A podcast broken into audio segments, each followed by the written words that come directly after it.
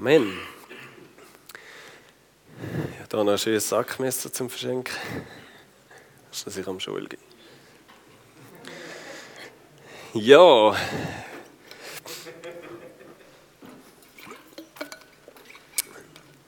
Ich darf euch mitnehmen in ein Thema heute Abend, wo Gottesfurcht heißt, wie ihr wisst wo ihr vielleicht aber nicht, gar nicht so ganz genau wisst, ja, was ist denn Gottesfurcht oder so. Und mir ist, mir ist es gleich gegangen, wie es euch vielleicht heute geht. Vor, bis vor kurzem, Ende letzten Jahr oder so, wo mich das Thema angefangen hat beschäftigen, das Thema Gottesfurcht, und ich gemerkt habe, boah, das ist ähm, so ein riesiges Thema, so ein wichtiges Thema und aber so ein unterbetontes Thema in unserer Zeit, in unseren Gemeinden und eben, dass wir eigentlich alle keine Ahnung haben, das, das stelle ich euch jetzt alle unter, zeugt genau von dem, dass man eben nie darüber redet oder nicht so wirklich darüber geredet hat. Und ich habe gemerkt, nachher beim Bibellesen, dass das Thema in der Bibel ein Riesenthema ist und an so vielen Orten vorkommt. Und darum muss es wichtig sein ähm, und ist, glaube ich, ein Fehler, in der heutigen Zeit, dass man nicht mehr über das Thema gehört. Vielleicht hat man früher noch mehr von dem gehört, da weiß ich nicht, das habe ich nicht gelebt. Aber ähm, ich glaube, wir leben auch in einer Zeit, wo wir Gottesfurcht vielleicht fast nötiger denn je haben. Dass wir verstehen, wer Gott ist und wer wir sind und was das für eine Auswirkung hat für unsere Beziehung. Ich merke in der Bibel, dass es eigentlich, also Gottesfurcht ist eigentlich wie die Grundlage von allen Grundlagen. so vieles baut nachher dort drauf auf und, und Gottesfurcht leitet wie die erste ähm, Ebene. Und darum ist sie so wichtig und darum ist sie eben auch ein Schlüssel für unsere Gottesbeziehung. Und es kann sein, dass sie da, wo du heute Abend äh, hörst, wird herausfordern, ähm, dass es eine Spannung in dir wird erzeugen, wo du vielleicht noch nicht kennt hast oder nicht kennst oder irgendwie Knöpfe überkommst, über wer ist Gott und wie stehe ich zu ihm. Ähm, aber wir heben da aus und äh, macht euch auch noch heute Abend Gedanken über das Thema. Leset die Bibel und entdeckt dort, ähm, was Gottes Furcht alles beinhaltet oder wie sie sich auswirkt. Ich würde uns zuerst ermutigen mit dem Segen von der Gottesfurcht. Ich habe da mal ein paar Auflistungen gemacht, was in der Bibel, und das ist noch lange nicht alles, ähm, was denn Gottesfurcht alles für Segen mit sich bringt. Ihr, wir gehen nicht alles durch, ihr könnt, wenn, wenn ihr es nachlesen wollt, dann macht ihr ein Foto. Es versetzt unsere Herzen in die Lage, zum Antworten und Gebetserhörungen überzukommen. Es beinhaltet große Gnade, es bewirkt zufriedene Gedanken, Ruhe im Kopf, es hält uns auf dem richtigen Weg. Es stellt Versorgung sicher. Es ist der größte Schatz, sagt die Bibel, zu der Gottesfurcht und so weiter. Gibt es noch ganz viel und das ist eben noch lange nicht alles. Der, der Prediger, der Salomo, der den Prediger geschrieben hat und sich Gedanken gemacht hat über das Leben, und was ist denn wirklich das Wichtige im Leben? Schließt das Buch Prediger mit dem Satz ab, dass alles nichts ist und dass darum jeder Mensch soll Gott fürchten und nach seinen Geboten leben. Das ist seine, wenn er sein ganzes Leben anschaut, der weiseste Mann, der je auf dieser Welt gelebt hat, hat er gesagt. Fürchte Gott und lebe nach seinen Geboten. Und ich glaube darum, es lohnt sich, ähm, Gottesfurcht Beachtung zu schenken. Und es wird ein Segen sein für unser Leben. Es ist ein Segen fürs Leben, fürs erfülltes und sinnvolles Leben. Und ich glaube, wir werden in ein tieferes Vertrauen und in eine tiefere Gottesbeziehung hineinkommen. Ich wünsche mir das immer mehr und immer wieder. Und ich hoffe, ihr wünscht euch das auch. Wir fangen an Joshua, ich weiß gar nicht so genau, wenn das immer Folie wechseln. Du kannst ja dann auch wechseln, wenn ich nicht mehr rauskomme oder nachkomme oder so. Das vergiss. Gottesfurcht ist der Anfang von einer innigen, intimen Beziehung mit Gott. In der Sprüch 1, Vers 7 heißt, und das ist so ein zentraler Vers, wenn es um Gottesfurcht geht, heißt, die Furcht des Herrn ist der Anfang der Erkenntnis. Weisheit und Zucht verachten nur die Narren. Um den zweiten Teil geht heute nicht so, sondern der erste Teil. Gottesfurcht ist der Anfang der Erkenntnis. Also Gottesfurcht ist der Anfang. Es ist also etwas eben Grundlegendes, etwas ganz Zentrales, etwas, wo am Anfang ist. Der Anfang der Erkenntnis. Wenn die Bibel von Erkenntnis redet, dann meint da nicht einfach da oben viel Wissen, sondern wenn sie von Erkenntnis redet, wenn zwei Menschen sich erkennen, da habe ich schon mal gesagt, haben wir schon mal davon gehabt, dann gibt es neun Monate später ein Baby. Ähm, da meint Erkenntnis, es meint Beziehung, es meint Intimität, es meint näher sein, verbunden sein miteinander. Und darum könnte man eben auch sagen, könnte der Vers heißen, dass Gottesfurcht der Anfang von der Intimität ist, der Anfang von einer tiefen, innigen Gottesbeziehung. Das ist das, was ich mir wünsche. Und das ist auch das, was Gott sich für uns wünscht, für, den, für jeden Mensch wünscht. Dass wir eine tiefe, innige Gottesbeziehung haben können, dass wir näher an seinem Herz sind, dass wir den Segen erleben, wo er hat, dass er unser Leben prägen kann, dass er unsere Gedanken prägen kann, dass, er, dass wir nach seinem Willen lernen leben, wo gut ist für uns, dass wir lernen gute Entscheidungen treffen, wo ein Segen sind für unser Leben und für unser Umfeld. Gott wird näher sein an uns. Und Gottesfurcht ist der Anfang für dort an. Was passiert denn, wenn keine Gottesfurcht in unserem Leben ist? Was hat das für Auswirkungen? Wir, ähm, da, kann das lesen? Heißt sie Jesaja, das ist über das Volk Israel. Zither und Harfe, Tambourin und Flöte und Wein gehören zu eurem Gelage. Aber auf das Tun des Herrn schauen sie nicht und das Werk seiner Hände sehen sie nicht. Darum wird mein Volk gefangen wegziehen aus Mangel an Erkenntnis. Seine, seine Vornehmen sind Hungerleider und seine lärmende Menge ist ausgedörrt vor Durst. Das Volk ist im Land von der Verheißung, dort wo das Leben war. Aber sie sind weggeführt worden. Aus Mangel an Erkenntnis, eben an Intimität mit Gott, an Nähe mit Gott. Und wenn wir keine Gottesfurcht haben, dann verlieren wir eben die Nähe zu Gott. Dann verlieren wir die tiefe Beziehung. Sie haben lieber das Vergnügen gehabt, anstatt dass sie ähm, Nähe von Gott hatten. Denkst du jetzt vielleicht, ja, das war im Alten Testament so, gewesen, im Neuen Testament doch nicht. Wir haben, wir haben Jesus und das ist alles gut, mit Jesus ist alles gut. Der Paulus sagt dem Timotheus über die letzte Zeit, dass die schwierig wird. Und ich glaube, wir leben in dieser Zeit und dort heißt es, äh, 2. Timotheus 3, Vers 2, die Menschen werden nur sich selbst und ihr Geld lieben. Sie werden überheblich und anmaßend sein, Gott verlästern und sich weigern, auf ihre Eltern zu hören. Dank und Ehrfurcht kennen sie nicht. Sie lassen andere im Stich und sind, sie lassen andere im Stich, sind unversöhnlich und verleugnen ihre Mitmenschen. Ihr Leben ist ohne Hemmungen, brutal und rücksichtslos. Sie hassen alles Gute, Verräter sind sie, die sich nicht beherrschen können und nur sich selbst für wichtig halten.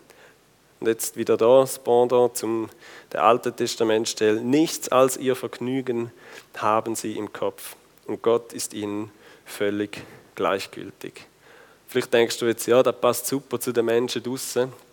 Das betrifft mich ja nicht. Wo nur das Vergnügen im Kopf haben, wo keine Ehrfurcht, Dank und Ehrfurcht heißt, da kennen sie nicht. Aber es geht noch weiter. Da heißt, nach außen tun sie zwar fromm, da wäre dann vielleicht wieder eher mir gemeint. Paulus schreibt an Timotheus zu den Christen, nach außen tun sie zwar fromm, sie gehen in den Gottesdienst, sie bettet und so weiter, aber von der Kraft des wirklichen Glaubens wissen sie nicht. Also auch da nichts als Vergnügen haben sie im Sinn. Und der Vergnügen, der meint, eigentlich im weltlichen Sinn meint Vergnügen eben losgelöst sie von Gott.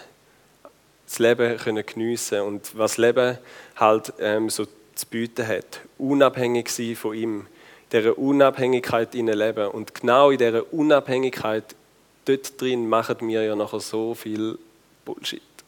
Darf man das sagen? ja, ja, sind ja unter uns. Dort machen wir so viel Seich nachher.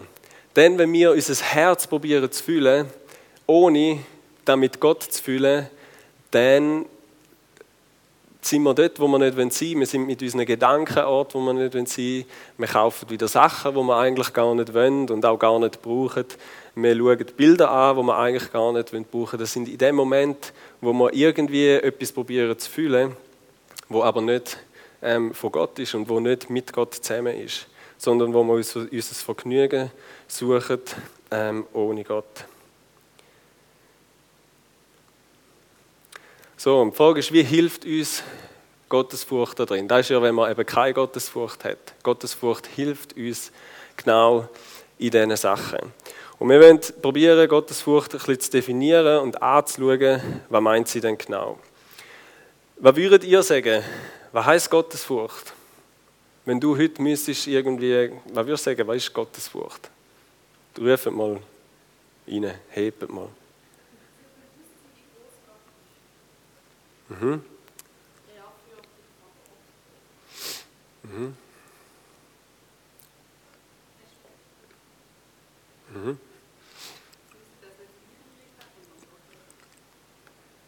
Mhm. Hm? Sonst noch Sachen? Mhm.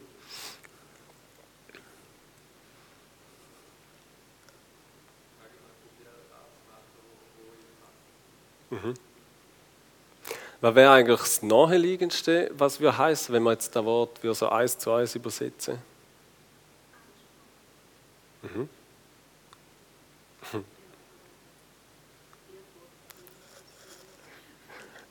Können wir da Probleme über, oder, wenn wir Angst haben vor Gott? Angst vor Gott. Mhm. Ich glaube, das ist genau der Punkt. Und da wollen wir ein bisschen anschauen. Wir leben in einer Zeit, wo Angst haben oder eben Furcht haben vor Gott, das ist ja eigentlich einfach das deutsche Wort, ähm, eben man nicht mehr sagt, dass man Angst haben vor Gott. Also man sagt, Angst oder Furcht ist nicht gleich Angst oder Furcht, sondern es heißt eben anders. Man sagt dem heute eben Respekt oder Achtung oder Ehr oder irgendwie so. Aber ähm, es heißt nicht mehr Angst, weil das passt irgendwie nicht zu unserem Gott vom Neuen Testament. Der Gott von der Liebe. Der ist ja Gott von der Liebe. Wieso müssen wir denn Angst haben? Da, da beißt sich doch irgendwie. Die Angst hat keinen Platz. Und wir müssen uns bewusst sein, dass es gefährlich ist, wenn wir Wörter eigentlich einfach eine andere Bedeutung geben, als sie eigentlich haben. Wir machen dann ein Experiment. Ruft mal oder übersetzt den Satz es heißt, äh, ähm, in der Bibel sagt Gott oft, wenn er Menschen begegnet ist, sagt er oft, fürchtet die euch nicht oder fürchte die nicht. Wenn du mal den Satz musst übersetzen, Mundart, und du darfst das Wort Furcht nicht brauchen, was sagst du denn so natürlicherweise? ja, ja. Habt keine Angst, oder? Fürchtet dich nicht, fürchtet euch nicht. Sagt, habt keine Angst, du musst keine Angst haben. Also da, also habe ich für mich gemerkt, ja, da ist eigentlich logisch, da übersetze ich mit Angst. Ich muss keine Angst haben, wenn Gott mir sagt, für, äh, musst keine Angst haben. Aber wenn es um Gottes Furcht geht, Angst vor Gott, dann, eben, dann sage ich lieber Respekt oder, oder eher oder so, ähm, anstatt eben Angst, was Furcht ja eigentlich heißt.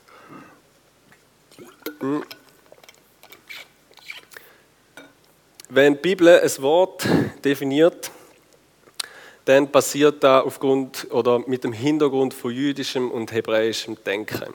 Und wir haben ein bisschen anderes Denken, wir sind von den Griechen prägt. Die Juden denken funktional, also was etwas bewirkt, was etwas macht.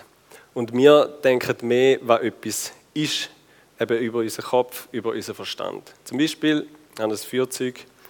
Der Griech würde sagen, das Feuerzeug ist schwarz und etwa, keine Ahnung, 6 cm lang. So. Der Jude sagt, das ist ein Feuerzeug und das macht Feuer. Verstehen ihr den Unterschied? Also es beschreibt ein Wort, was es macht und nicht, was es ist, sondern was macht. Es macht Feuer. Und so ist es auch ähm, bei dem Wort ähm, Furcht. Gottes Furcht wird als etwas beschrieben, was sie macht und nicht, was sie in erster Linie ist. Und im Alten Testament ist das Wort äh, Jahre, ähm, wo die Furcht ähm, beschreibt, wird das hebräische Wort ähm, benutzt. Und für die Rabbiner und die Gelehrten aus selber Zeit hat Jahre eigentlich wie drei Elemente gehabt. Es hat ähm, die Furcht vor unangenehmen Folgen, Furcht vor dem Brechen vom Gesetz Gottes und es ist wahre Erkenntnis gewesen. Und wir merken eigentlich, dass zwei von drei ähm, Bedeutungen mit Angst zu tun haben. Und wir sehen nachher, dass der, dass der Wort in der Bibel eigentlich überall verwendet wird. In jedem Buch von der Bibel kommt er vor. Und schon ganz früh, im dritten Kapitel im 1. Mose, heißt es, das ist der Vers, wo da steht, wo steht. Adam antwortete, ich hörte dich im Garten und hatte Angst. Also ich fürchtete mich, weil ich nackt bin. Darum habe ich mich versteckt. Da ist nach dem Moment, nach dem Sündefall, und wo Gott in den Garten gekommen ist und Adam und Eva gemerkt haben, Scheiße, wir stehen nackt vor dem Gott. Wir haben einen riesen Fehler gemacht. Wir verstecken uns. Es oh, ist eigentlich Blödsinn, sich vor Gott zu ähm, verstecken, aber ähm, sie haben es gemacht. Und Jahre ist das Gefühl, wo du eben hast, wenn du nackt vor Gott stehst und er alles sieht, alles, was in deinem Leben ist und du dem heiligen Gott musst begegnen. Und das willst du nicht. Einem heiligen Gott, einem Gott, der vollkommen gut ist, ähm, zu begegnen. Das löst Angst in uns aus. Du willst dich verstecken, du willst es verstecken. Und da kennen wir, glaube ich, gut aus unserem Leben. So die uncoolen Sachen, die wollen wir lieber verstecken. Dort, wo es eigentlich heißen, etwas in Ordnung zu bringen, das tun wir lieber verstecken, wie das da ähm, so für ans Licht kommt. Das Wort kommt in jedem Buch der Bibel vor und ganz viele Menschen in der Bibel haben Jahre gehabt. Tagar, wo der Ismael fast gestorben wäre, der Isaac, wo seine Frau ähm, und Angst hatte um seine Frau. Brüder von Josef haben Angst gehabt, haben die Jahre Furcht gehabt, ähm, durch alle Bücher durch. Und auch im Neuen Testament, da kommt nicht das Wort Jahre vor, weil das Neue Testament ist auf Griechisch und dort ist das Wort Phobos. Phobos kennen wir von Phobie, ähm, Spinnenphobie und Angst, eben Angst vor Spinnen. Das ist das Wort, das dort ähm, gebraucht wird. Auch der Josef hat Angst gehabt, als Maria schwanger geworden ist, obwohl er nichts gemacht hat. genau. Er hat Angst gehabt, wo der Herodes alle Buben unter drei hat umbringen Und sogar die Urgemeinde sehen wir, wo ähm, ja gelebt hat nach Jesus, wo sie den Heiligen Geist schon hatten, also eigentlich genau in der Zeit, wo wir jetzt leben, auch sie haben die Angst oder die Phobos-Angst gehabt. Das heißt die Apostelgeschichte ähm, 9,31 ist dann, so hatte nun die Gemeinde Frieden in ganz Judäa und Galiläa und Samarien und wurde aufgebaut und wandelte in der Furcht des Herrn und wuchsen durch den Beistand des Heiligen Geistes. Also sind gewachsen weil sie in der Furcht vor Gott gelebt haben. Wenn wir auch wachsen, wir haben noch Potenzial, auf jeden Fall. Aber es hat bedeutet, dass sie in dieser Furcht vor Gott ähm, gelebt haben. Der Paulus schreibt, um wie auch noch ein bisschen aufzuzeigen, dass die Furcht eben mehr ist als einfach nur Respekt und Ehr und Anerkennung oder Lob und so weiter. Er schreibt ähm, an einer Stelle, 1. Petrus 2, 17 schreibt er, fürchtet Gott, ehrt den König. Er macht eine Unterscheidung. Hätte er können sagen, eher Gott, eher der König. Also nein, Gott musst du fürchten und der König, dem kannst du Respekt und Ehr gegenüberbringen. Aber Gott sollst du fürchten. Was sagt Jesus? Matthäus 10, 28 heißt es, Habt keine Angst vor Menschen, die zwar den Körper, aber nicht die Seele töten können. Fürchtet vielmehr Gott, der beide, Leib und Seele, dem ewigen Verderben in der Hölle ausliefern kann. Jesus sagt, ihr müsst nicht Angst haben vor Krieg und Terror und all diese Sachen, Krankheit und was euch alles passieren könnte, wo euch das Leben raubt, sondern ihr müsst Angst haben vor Gott, der, wo euch aus ewigem Leben kann nehmen oder eben gehen. Vor dem müsst ihr Angst haben.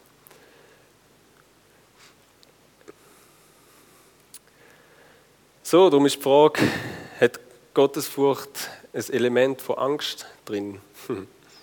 Was würde ich jetzt sagen? Ich glaube, oder ich hoffe, es ist wirklich klar geworden, ähm, dass es eben mehr, Gottesfurcht ist mehr als nur Ehr und Respekt und Achtung vor dem Gott. Es ist wirklich, es ist eine Angst, es ist eine Furcht vor dem mächtigen Gott. Und ich kann verstehen, wenn du jetzt denkst, ah, da geht irgendwie, da passt überhaupt nicht zu dem, was ich bis jetzt über Gott gesehen habe, da bringe ich irgendwie nicht zusammen. Ähm, aber ich glaube, Gottesfurcht und das Verständnis von Gottesfurcht wird dir helfen, ein Gottesbild überzukommen, wo dem Gott entspricht, wie er sich in der Bibel ähm, vorstellt.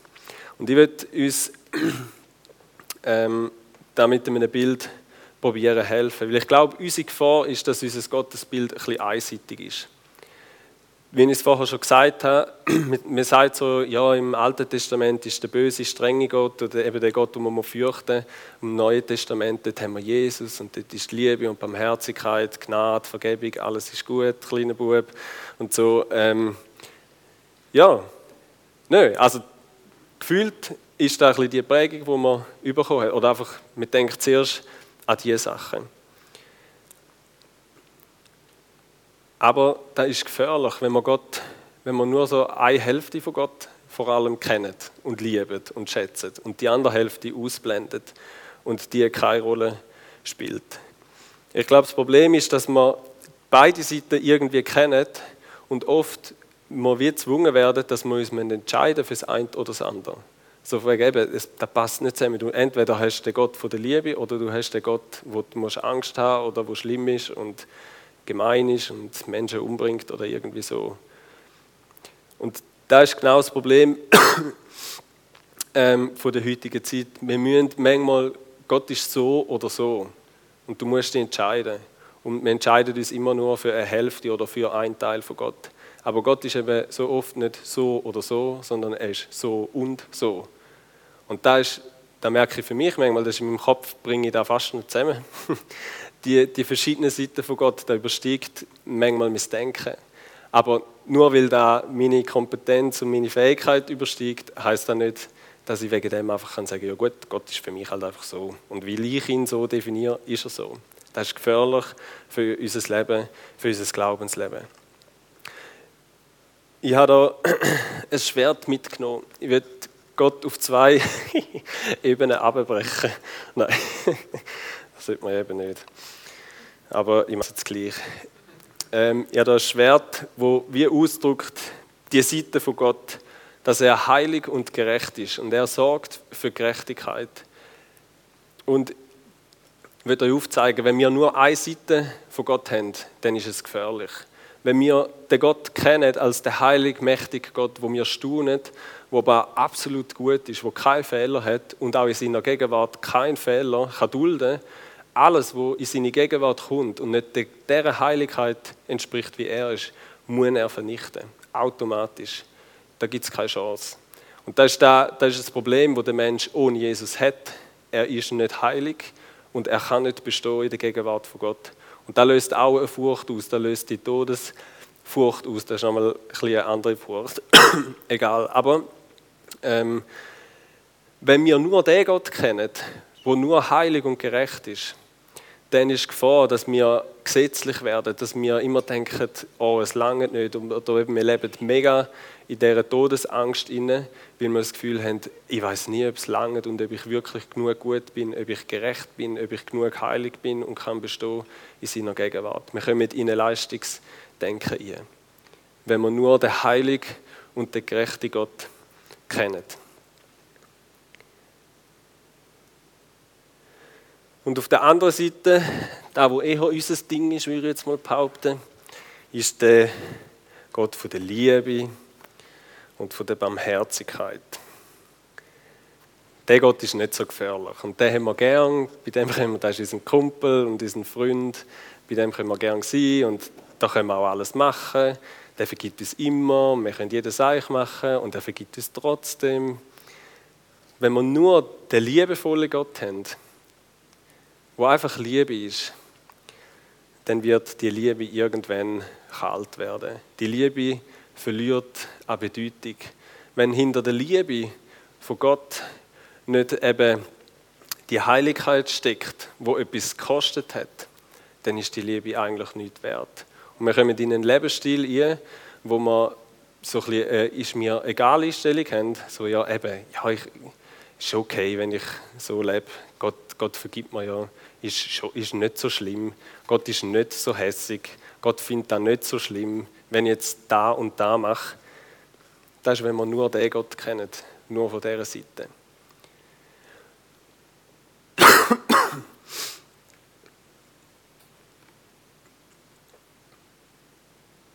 Und wenn wir uns entscheiden für eine von diesen beiden Seiten, dann ist klar, dann haben wir die lieber. Weil die ist viel angenehmer, die stresst uns viel weniger die gibt uns viel weniger ein schlechtes Gefühl, wo wir müssten haben als Menschen. Aber es führt eben auch nicht in eine Gottesfurcht ein. Und keine Gottesfurcht ist das Ende von einer intimen, tiefen Beziehung mit Gott. Und darum ist eigentlich klar, dass der Teufel probiert, uns da schöne Bild vor Augen zu malen und die Seite von Gott ein bisschen unbedeutend zu machen. Weil ähm, erst mit dieser Seite kommen wir an den Punkt, wo wir merken, hey, wir müssen Gott fürchten. Gott ist zu fürchten. Erst mit dieser Seite kommen wir an den Punkt, wo wir merken, wir brauchen Erlösung überhaupt. Es ist die Seite, wo der Mensch an den Punkt bringt, wo er merkt, hey Scheiße, ich kann nicht ohne Gott, ich bin nicht genug gut vor Gott, ich kann nicht bestehen vor Gott, ich brauche irgendjemanden, der mich rettet und wo mich erlöst. Also wenn die Heiligkeit und die Intimität mit Gott so wichtig ist, ist eigentlich klar, warum das sie so umkämpft ist. Es raubt uns eine tiefe, innige Beziehung zu Gott. Und darum dürfen wir nicht die Eigenschaften von Gott gegeneinander ausspielen und sagen, Gott ist nur so oder mein Gott ist nur so oder nur so und ich liebe ihn nur so, wie er so ist. Jesus sagt selber im Hebräer 13,8, ähm, Gott ist der gleich, gestern, heute und in alle Ewigkeit. Er bleibt der gleich, er verändert sich nicht. Wenn er im Alten Testament furchtbar war, dann ist er auch im Neuen Testament und in unserer Zeit furchtbar. Und wenn er im Neuen Testament die Liebe war, dann ist er auch im Alten Testament ähm, schon die Liebe gewesen. Gott bleibt der gleich. Und sein Ziel mit uns ist immer noch gleich, nämlich, dass wir auch in den heiligen Lebensstil kommen und die praktische Heiligung leben und ihm immer ähnlicher werden und ihn verherrlichen mit unserem Leben hier auf dieser Welt.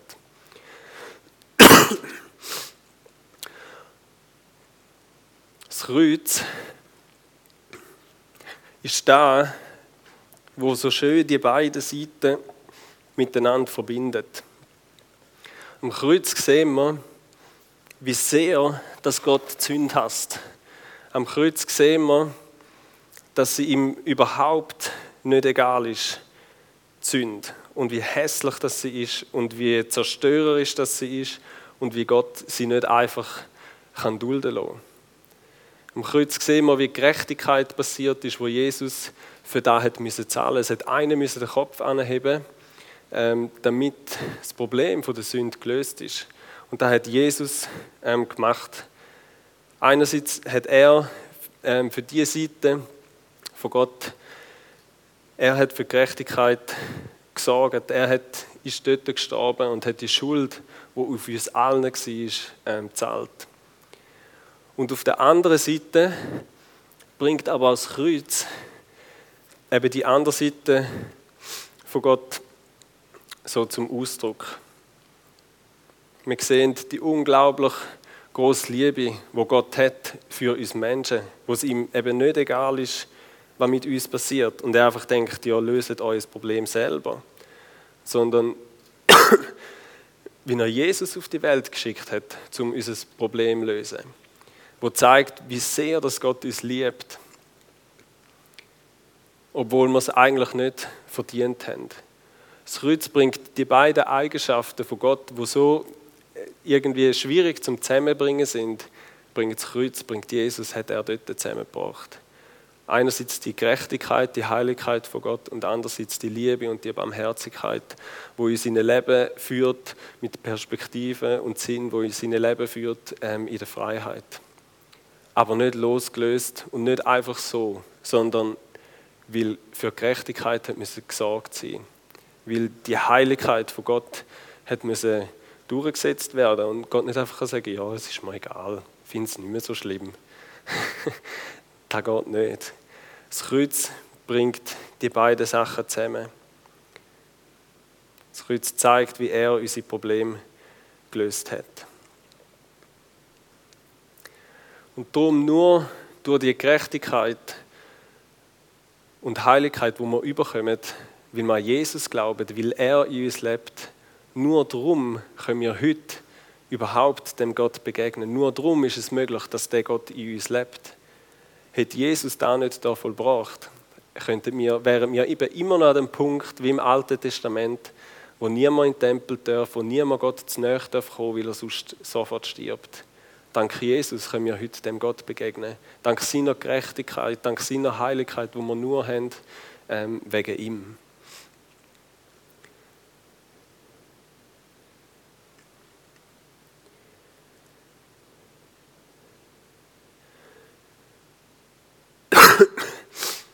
Heute, glaube ich, steht die Liebe im Vordergrund und das ist auch okay auf eine Art. Die Liebesbeziehung, die wir heute zu Gott haben, die, eben die tief und intime Beziehung. Aber noch immer ist diese Seite von Gott auch noch aktiv. Und noch immer sind wir fähig zum Sündigen, zum Fehler machen, zum nicht da machen, wo Gott ähm, gut findet, da wo ihn ehrt. Und darum ist es berechtigt, dass wir immer noch ein Stück weit Angst vor Gott haben und die im Hintergrund noch da ist und schlummert und uns eben bewahrt und kann bewahren vor dem, wenn wir wieder irgend in einen Scheiß reinlaufen Weil wir eigentlich wissen, wir müssen uns mal auch als erlöste Christen müssen wir uns vor Gott verantworten für all unser Tun, heißt es in der Bibel. Also die Angst bleibt aber sie ist im Hintergrund, weil wir Jesus haben. Aber wir sind immer noch fähig zum Sündigen. Und Angst ist bei uns so negativ, aber eigentlich hat Angst auch seine guten Sachen. Angst ist ein Schutz. Hätten wir keine Angst, würden wir wahrscheinlich schon lange nicht mehr leben. Angst haltet uns davon ab, dass wir, wenn es so bergab geht, noch weiterlaufen. Und so ist es auch im Geistlichen. Angst ist ein Schutz vor Versuchung, vor der Sünde. Es ist ein Schutz, dass man die Finger lässt, wenn man merkt, hm, ist nicht gut, ist gefährlich, wenn ich da weitergehe. Angst setzt uns in Kampfbereitschaft oder lässt uns davor rennen, zum Beispiel. Wenn wir Angst haben, rennen wir davor. Und das heißt auch zum Beispiel in der Bibel, wir sollen davor rennen ähm, vor der Sünde. Angst bewirkt in uns auch eine Furchtlosigkeit klingt jetzt ein bisschen paradox, aber vielleicht haben ihr auch schon, weil ihr Schmerzen hatten, auf die Lippen gebissen, um den Schmerz zu überdecken. Und so ist es auch, wenn wir vor dem mächtigsten Gott, vor dem Allergrößten, von dem, wo Himmel und Erde gemacht hat, Angst haben, dann müssen wir vor nichts anderem Angst haben. Also wir können furchtlos sein, weil wir ähm, die Angst gegenüber Gott haben. Und da um das müssen wir uns kümmern, um alles andere müssen wir keine Angst haben. Also Angst hat sein Gute. Band der Führer. Der John Bunyan hat gesagt, die Sünde bleibt in uns wohnen, aber sie ist ein verhasster Nachbar und wird von uns bekämpft. Und da bringt uns zu dem Punkt, wo beschreibt, was Gottesfurcht eben macht. Da. Sprüch 8, Vers 13 heißt, wer Ehrfurcht vor dem Herrn hat, der hasst das Böse. Wenn du Gottesfurcht hast, wenn du in dieser Furcht lebst, dann hassest du das Böse, so wie Gott das Böse hasst. Das ist die funktionale Beschreibung von der Gottesfurcht. Da heißt es ganz praktisch, in dieser Gottesfurcht zu leben, das Böse zu hassen, wegtun aus unserem Leben, nicht dort drin zu leben, nicht dort drin daheim zu sein sich vom Bösen trennen und das Gute zu tun. Gläubige, die Jesus nachfolgen, die hassen, was Gott hasst. Und vielleicht ist das auch schwieriger zum Zusammenbringen, so als Christ hassen. Wir sollten doch alle lieben und alles lieben und so. Aber das ist eben genau ein unser Problem. Wir haben vielleicht manchmal auch die Sünde anfangen lieben und denken, ja, es ist, eben, es ist nicht so schlimm. Ähm, das ist schon okay noch schlimmer, der Heilige Geist hat mir gesagt, das ist schon okay oder irgendwie so. Ähm, das ist fast ein Faust ins Gesicht an Gott, wenn man so etwas sagt. Ähm, aber ja, schauen wir unser Leben. Wo, wo haben wir vielleicht Sachen, ich habe Sachen in meinem Leben gemerkt, wo ich wie gemerkt habe, ja, die habe ich einfach geduldet. Die habe ich gemerkt, habe ich das Gefühl gehabt, ja, okay, dann ist es halt so. Ist egal, ist nicht so schlimm. Aber wenn man etwas liebt, dann muss man automatisch etwas hassen. Wenn du den Frieden liebst, dann musst du den Krieg hassen. Wenn du Gesundheit liebst, dann musst du die Krankheit hassen. Und wenn Gott die Liebe ist, dann muss er alles Böse hassen. Und darum sollen auch wir ähm, das Böse hassen und nicht mehr tun und uns trennen von dem und da rausschiessen aus unserem Leben. Wie passiert da ganz praktisch? Römer 8, ui, Römer 8, 13 heißt es, denn wer ihr folgt, wer ihr folgt, der Begierde, dem selbstsüchtigen Verhalten, der muss sterben. Wenn ihr aber mit der Kraft des Geistes euer selbstsüchtiges Verhalten tötet, dann werdet ihr leben. Also wir sollen das Böse nicht einfach nur rausbitten, sondern wir sollen das Böse in uns töten, mit dem Heiligen Geist zusammen. Wir sollen es abschneiden Finger davon lassen, wegrennen, in den Kampf gehen gegen die Sachen. Da heißt es Böse hassen. Und dann glaube ich, je mehr wir das Böse anfangen zu hassen, je mehr werden wir, ähm, je mehr werden wir Gott fürchten und je mehr, dass man Gott fürchtet, je tiefer werden wir in die Beziehung hineinkommen. Gott sagt, die, die ihn fürchtet, die wird er in sein Vertrauen ziehen, die wird er näher an sich annehmen. Denen wird er zeigen, wer er ist und wird sie eben das Vertrauen nehmen. Und ich wünsche uns, dass wir so Nachfolger werden von Jesus. Dass wir Menschen werden, wo Gott ins Vertrauen zieht, wo er seine geheimsten Pläne anvertraut, weil er weiß, hey, das sind Menschen, die mich fürchten, das sind Menschen, die mich so nehmen und, und, und zu dem machen und auf den schauen, wie er eben ist wo das Böse hassen, wo sich trennen von all diesen Sachen. Darum fürcht Gott und er wird dir sagen, du fürchte dich nicht, du musst keine Angst haben. Wenn du Gott vertraust, wenn du auf ihn schaust, wenn du in den Lebensstil hineingehst.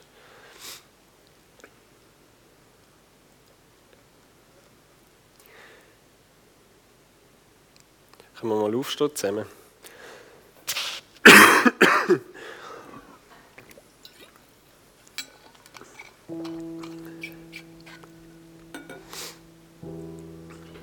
Bibel sagt eben, wir können ganz praktisch können wir das Böse anfangen zu hassen, aber ich glaube, etwas anderes, was es braucht, ist auch, dass wir anfangen zu beten, dass Gott uns sich offenbart und zeigt, wer er ist, sein Wesen, seine Herrlichkeit, seine Heiligkeit, seine Größe, seine Gerechtigkeit.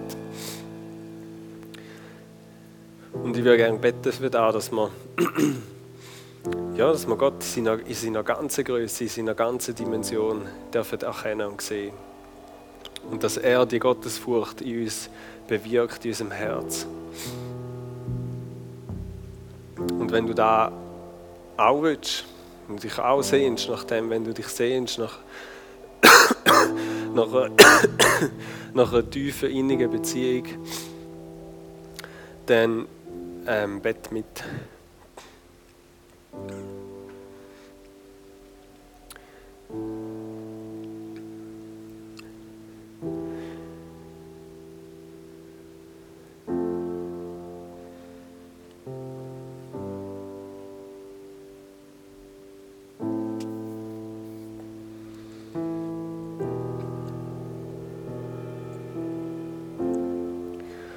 Heilige Geist, ich bitte dich, dass du kommst mit, mit dieser Furcht, mit Ehrfurcht vor dir.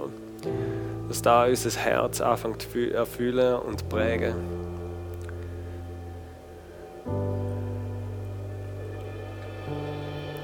Ich bitte dich, dass du uns die Augen auftust, unsere Herzensaugen auftust und wir dürfen sehen, wer du bist, Gott dass wir dich in deiner ganzen Größe, in deiner ganzen Herrlichkeit dürfen sehen.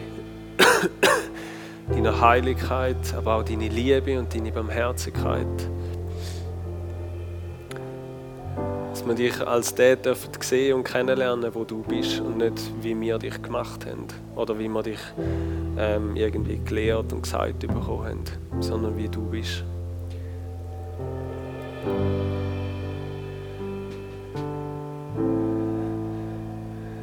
Heilige Geist, ich bitte dich, dass du ähm, einfach Raum nimmst und du sollst Raum bekommen in unserem Herz, um all die Sachen können, ähm, ausräumen, die dich nicht meinen, all die Sachen rausputzen, abtöten, die böse sind, wo du hassest. Wir wollen dich auch hassen, Jesus. Danke, Heiliger Geist, dass du uns Kraft gibst und die Power gibst, um uns zu trennen von diesen Sachen. Dass du uns die Power gibst, um das Gute zu tun, um uns aufs Gute auszurichten, um unser Herz auf dieselben Sachen zu schauen und um unsere Hände und Füße die guten Sachen machen zu lassen.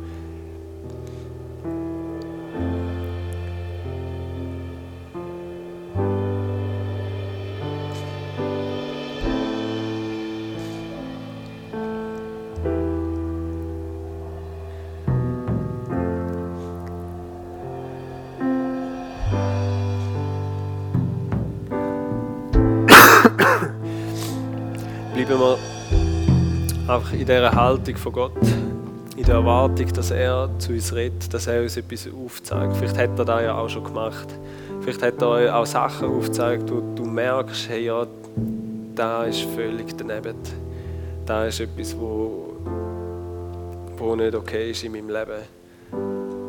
Gott lädt dich ein, Jesus am Kreuz. Nicht mehr am Kreuz, aber das Kreuz lädt dich ein, um, um zu Gott zu kommen und zu sagen, hey, es tut mir leid. Es ist nicht da, wo ich eigentlich will. Es ist nicht da, wo das neue Leben in mir will.